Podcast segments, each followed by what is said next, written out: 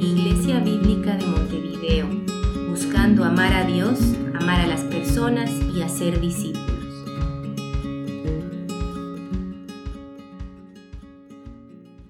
Muy, muy buenos días a todos. Eh, es lindo poder verlos un domingo más. Y quería invitarles a que puedan abrir sus Biblias en Jonás 4. Como saben, hace unas semanas empezamos un estudio breve en el libro de Jonás y el plan es que hoy podamos terminar ese estudio. Entonces vamos a leer Jonás capítulo 4 y en realidad vamos a leer un versículo antes, eh, empezando de, del 3.10. Dice así. Cuando Dios vio sus acciones, que se habían apartado de su mal camino, entonces Dios se arrepintió del mal que había dicho que les haría y no lo hizo. Pero esto desagradó a Jonás en gran manera y se enojó. Y oró al Señor, ah Señor, ¿no era esto lo que yo decía cuando aún estaba en la tierra? Por eso me anticipé a huir a Tarsis, porque yo sabía que tú eres Dios clemente y compasivo, lento para la ira y rico en misericordia, y que te arrepientes del mal anunciado y ahora, Señor, te ruego que me quites la vida, porque mejor me es la muerte que la vida. Y el Señor dijo, ¿tienes acaso razón para enojarte? Entonces salió Jonás de la ciudad y se sentó al oriente de la misma. Ahí se hizo un cobertizo y se sentó bajo la sombra de él, hasta ver qué sucedía en la ciudad. Y el Señor Dios dispuso que una planta creciera sobre Jonás para que le hiciera sombra sobre su cabeza y lo librara de, su incomodidad. Y Jonás se alegró grandemente por la planta. Pero al rayar el alba del día siguiente, Dios dispuso que un gusano atacara la planta y ésta se secó. Y sucedió que al salir el sol, Dios dispuso un sofocante viento del este, y el sol hirió la cabeza de Jonás, así que él desfallecía y con toda su alma deseaba morir y decía, mejor me es la muerte que la vida. Entonces Dios le preguntó a Jonás, ¿tienes acaso razón para enojarte por causa de la planta? Tengo mucha razón para enojarme, hasta la muerte le respondió. Entonces el Señor le dijo, tú te apiadaste de la planta por la que no trabajaste ni hiciste crecer, que nació en una noche y en una noche pereció. Y no he de apiadarme yo de Nínive, la gran ciudad, en la que hay más de 120 mil personas que no saben distinguir entre su derecha y su izquierda, y también muchos animales. Padre amado, te damos gracias por tu palabra y te damos gracias por esta oportunidad de poder eh, escuchar lo que tú tienes para nosotros. Y queremos orar, así como habla en el Salmo 19, que tú 119, Padre, que tú abras nuestros ojos, que podamos ver las maravillas de tu ley. Es nuestra oración esta mañana.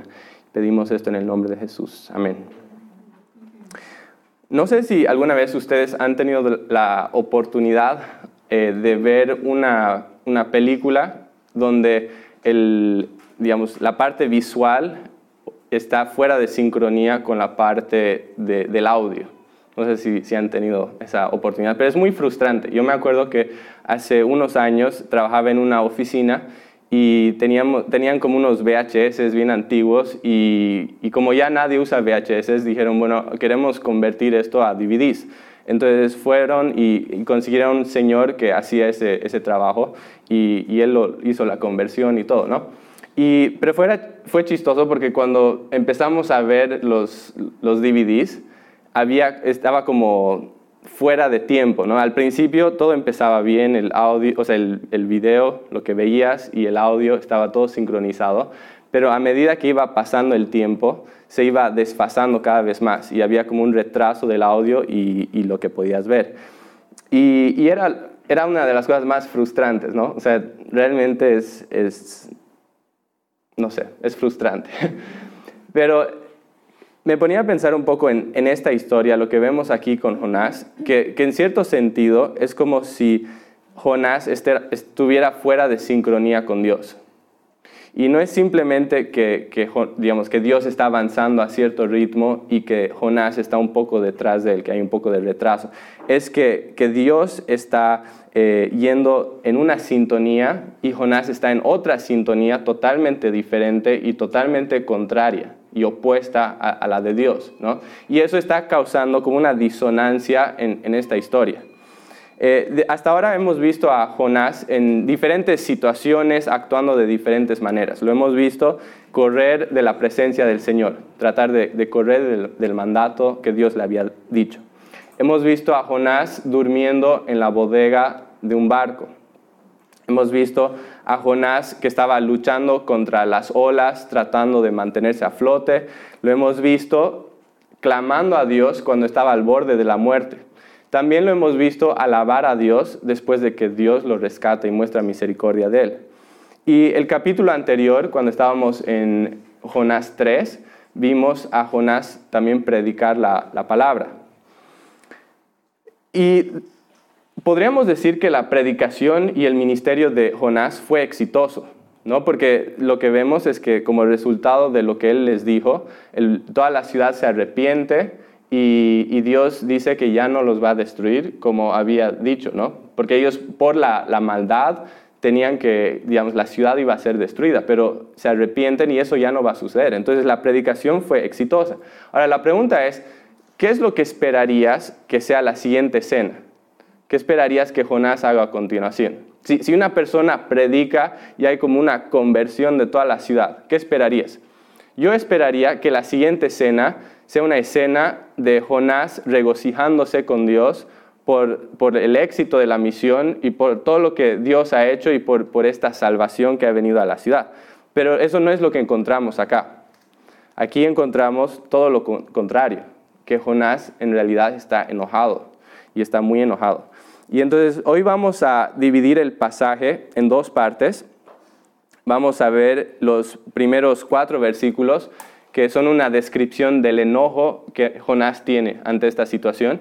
Y después la segunda parte del versículo 5 hasta el final, que es eh, Dios lidiando con el enojo de Jonás. Okay, entonces, primero vamos a empezar con el enojo de Jonás en los versículos 1 al 4.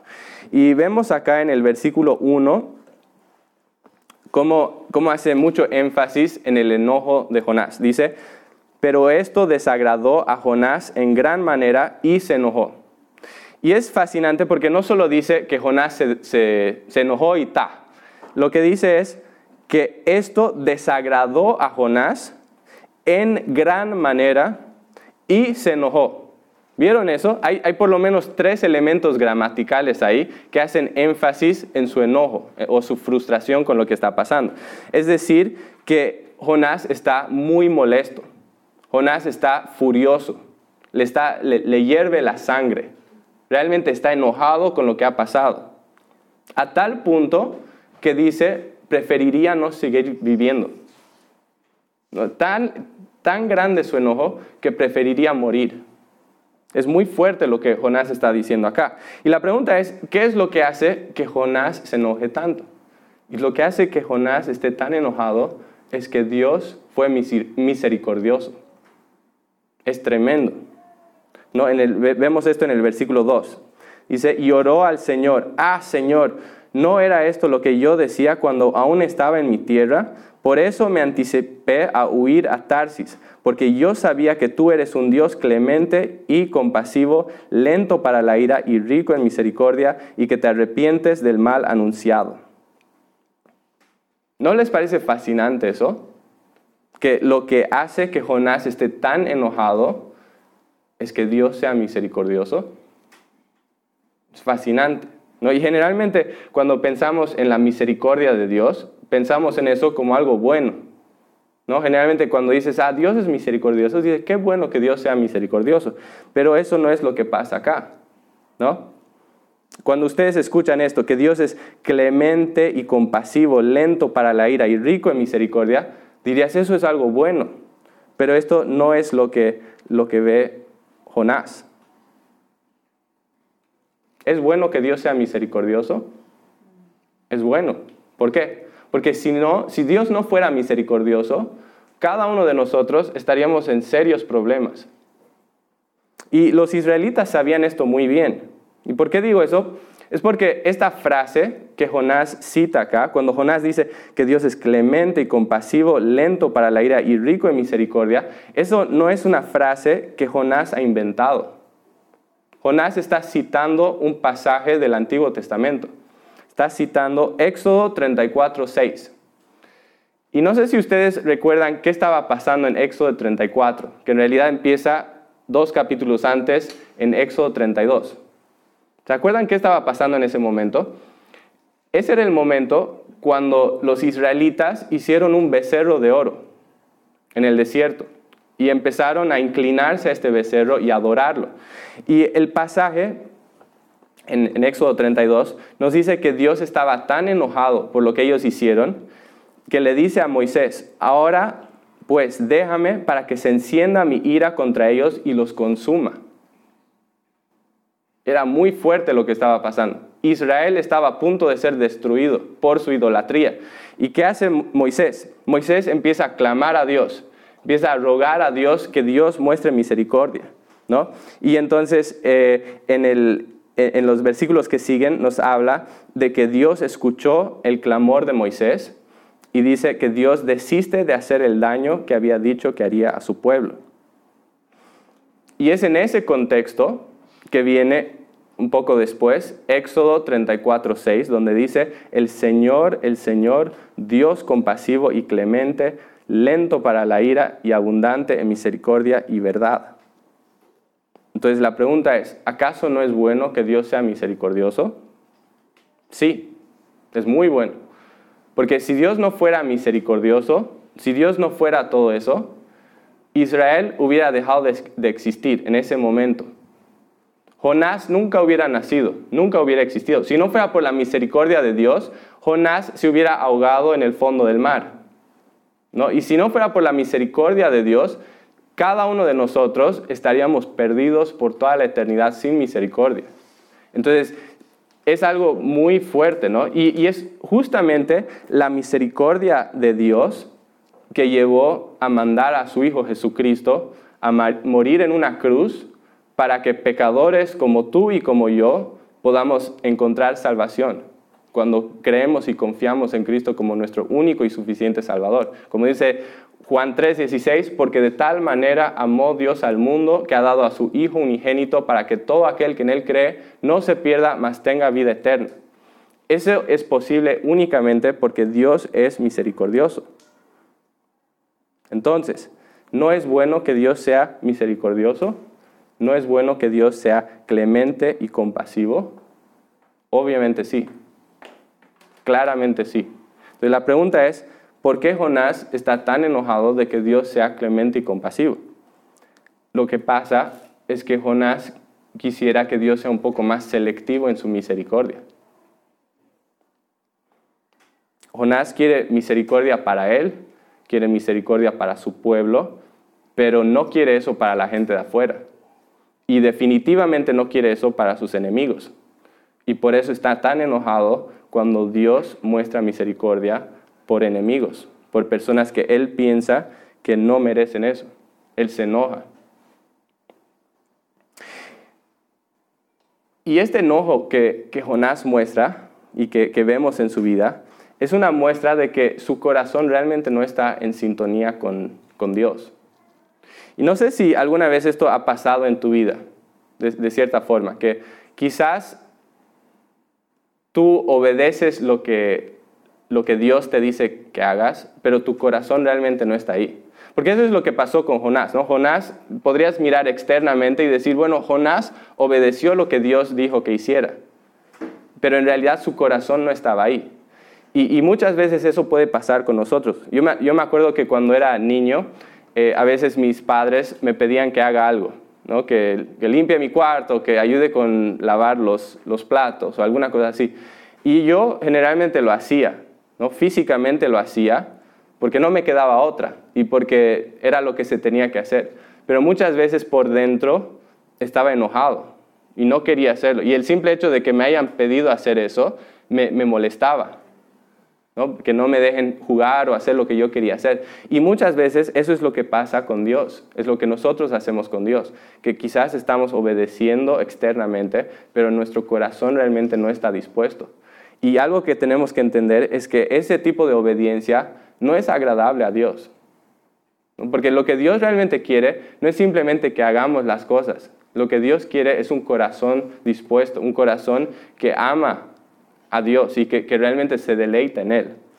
Y cuando eso no sucede, Dios tiene que intervenir en nuestros corazones y tiene que hacer algo. Y es lo que vemos que Dios hace aquí con Jonás, que muy, con mucha paciencia y mucho amor viene a él y le pregunta, ¿tienes acaso razón para enojarte?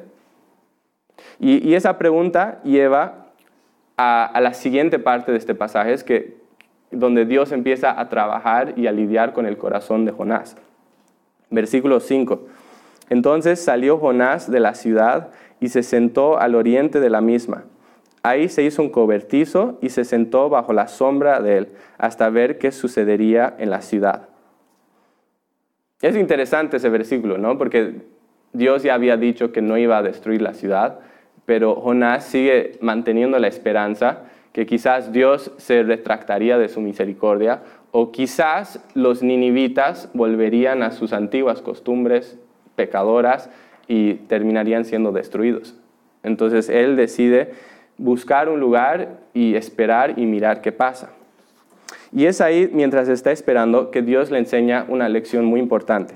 Vamos a leer del versículo 6 hasta el final nuevamente para tenerlo presente. Dice, el Señor Dios dispuso que una planta creciera sobre Jonás para que hiciera sombra sobre su cabeza y lo librara de su incomodidad.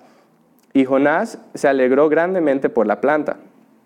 Pero al rayar el alba del día siguiente, Dios dispuso que un gusano atacara la planta, y ésta se secó. Y sucedió que al salir el sol, Dios dispuso un sofocante viento del este, y el sol hirió la cabeza de Jonás.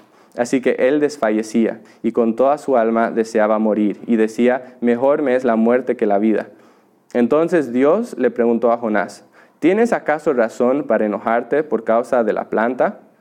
Tengo mucha razón para enojarme, hasta la muerte le respondió. Entonces el Señor le dijo, tú te apiadaste de la planta por la que no trabajaste, ni hiciste crecer, que nació en una noche y en una noche pereció.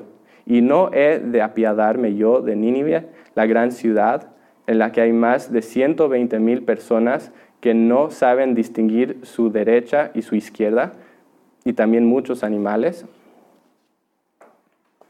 ¿Qué está sucediendo acá? ¿Qué es lo que, lo que Dios le está tratando de enseñar? Al principio cuando lees todo esto de la planta y el gusano y todo, puede parecer hasta un poco bizarro, ¿no? Puede parecer un poco raro que, que, esto suceda y es un poco confuso. Pero cuando nos detenemos un poco aquí a, pensar qué es lo que Dios está tratando de mostrar, en realidad vemos que Dios le está enseñando algo muy poderoso, hay una enseñanza muy poderosa que Dios le quiere dar a Jonás en todo esto. Y básicamente hay, hay dos cosas que Dios quiere mostrar a Jonás en esto. La primera es que Jonás está siendo incongruente. ¿No? Jonás básicamente anteriormente se había quejado de que Dios era misericordioso, ¿no? Decía, yo odio que seas misericordioso y me quiero morir.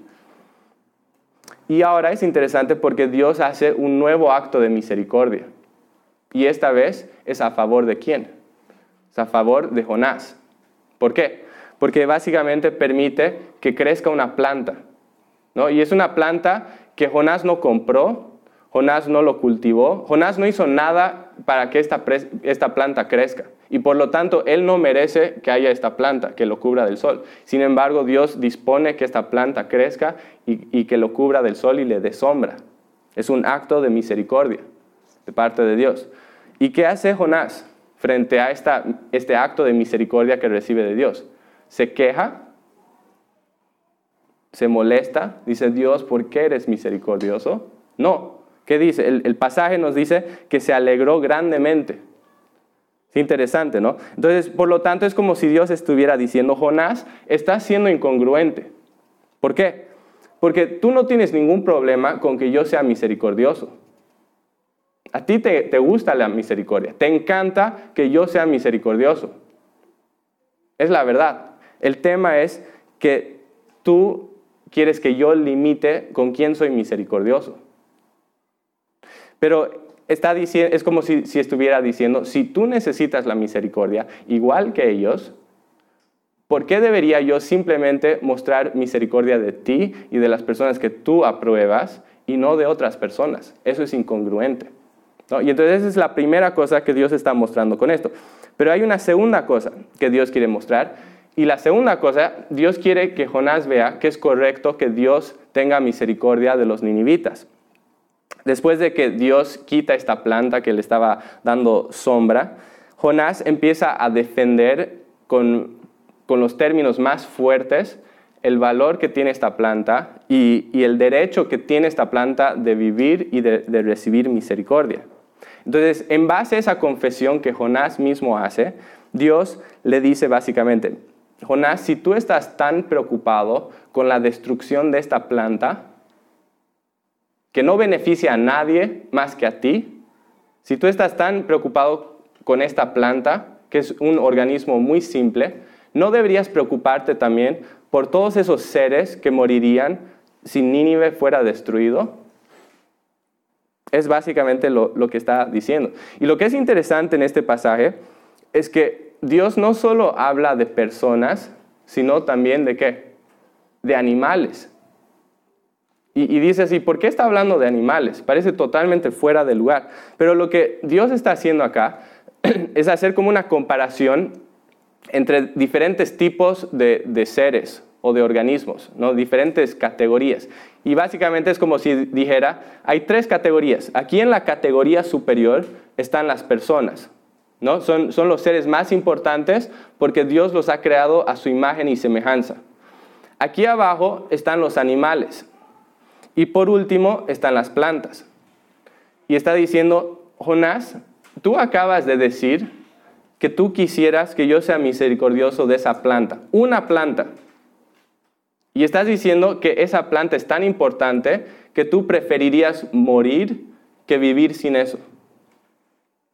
Si tú piensas que esa planta es tan importante y merece vivir y quieres que yo sea misericordioso con esa planta, ¿no crees que también debería ser misericordioso con esas 120 mil personas que son mucho más importantes que la planta? Y, también como si estuviera diciendo, mira, si, si no quieres ser misericordioso de la planta, entonces, por lo menos, ¿no crees que debería, digamos, salvar esta ciudad por los animales, ya que estabas dispuesto a hacer tanto show por una planta? Entonces es fascinante, ¿no? Con todo esto, Dios básicamente está desenmascarando la hipocresía de Jonás y está mostrando que él realmente tiene una tremenda falta de compasión en su corazón.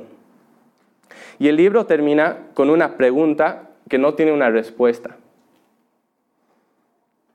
Y lo que el autor está tratando de hacer en esto es involucrar a nosotros, los oyentes, en la historia y que nosotros podamos responder esa pregunta por nosotros mismos.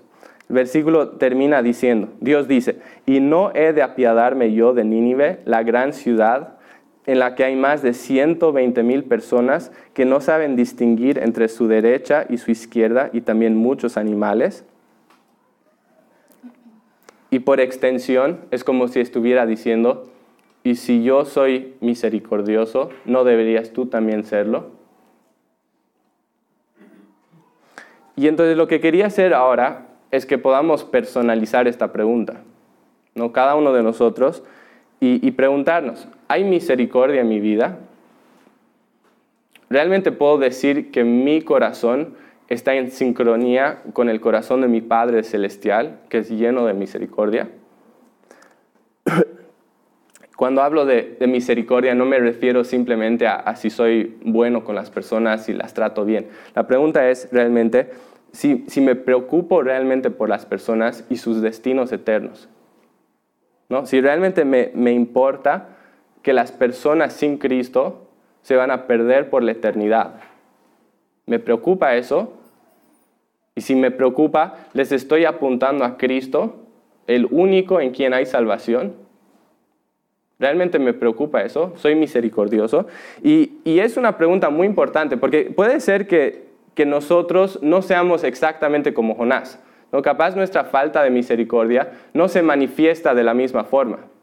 tal vez no es que odias a un grupo de gente, capaz no es que que quisieras que ese grupo de gente muera. Tal vez no es que te enojarías con Dios si Él salvara a esas personas, pero a veces nuestra falta de misericordia puede manifestarse en indiferencia. ¿no? Muchas veces es, es fácil tener nuestras prioridades en los lugares equivocados. ¿no? Que podemos estar como Jonás, que está tan preocupado con alguna planta en nuestras vidas y, nos, nos apasionamos de esa planta, nos molestamos de que esa planta sea afectada, que algo le pase, y sin embargo a nuestro alrededor hay toda una multitud de personas que no conoce a Cristo y no nos interesa y no nos importa. Entonces la pregunta es si, si hay eso. Creo que es muy fácil eh, perder el enfoque. ¿no? A veces podemos estar más enfocados quizás en, en posesiones. A veces nuestro enfoque es en deportes. A veces nuestro enfoque es en entretenimientos. A veces puede ser en, en alguna comodidad, alguna preocupación temporal y transitoria. Y si alguien te quitara eso, quizás te deprimirías. Quizás dirías, quisiera ni siquiera seguir viviendo porque amo tanto esa cosa. ¿No? Y, y, a veces podemos estar tan enamorados de estas cosas tan pequeñas y tan insignificantes y hay toda una realidad ahí, toda una multitud de personas que si mueren van a pasar la eternidad sin Cristo, se van a perder por la eternidad. La pregunta es, ¿me interesa eso igual que mi plantita? Es para, para que, que nos preguntemos, ¿no? Creo que es, es algo que realmente confronta nuestros corazones. Y, y nuestra oración realmente debería ser, Dios, transforma mi corazón, ¿no? transforma mi, mi, apatía, transforma mi cobardía, alinea mi corazón con tu corazón. Permite que yo tenga esa misma misericordia que tú tienes. Vamos a terminar orando. Padre amado, realmente te, damos gracias porque tú eres un Dios clemente y compasivo. Eres lento para la ira, eres rico en misericordia y te agradecemos por eso, Padre. Y te, damos gracias porque no solo muestras misericordia de ciudades que se arrepienten como Nínive, sino que incluso eres un Dios que muestra misericordia de, de siervos rebeldes que corren de ti y que, no están alineados a tu corazón y que no están en sincronía con tu corazón. Y Padre, nuestro deseo y nuestra petición hoy es que también tengas misericordia de nosotros. Padre, pedimos misericordia, que nos perdones si en algún sentido nuestro corazón ha estado desviado, si quizás hemos estado amando cosas temporales cosas transitorias, cosas insignificantes y hemos estado mostrando una indiferencia total por almas eternas de personas que si mueren sin Cristo van a pasar la eternidad en un infierno eterno. Padre, ayúdanos a realmente ver estas realidades y, te pedimos que nos perdones por nuestra indiferencia, que también eh, nos transformes, Padre, y que nos hagas instrumentos de misericordia en, tu, en tus manos, Padre. Oramos que alinees nuestro corazón con, con tu corazón.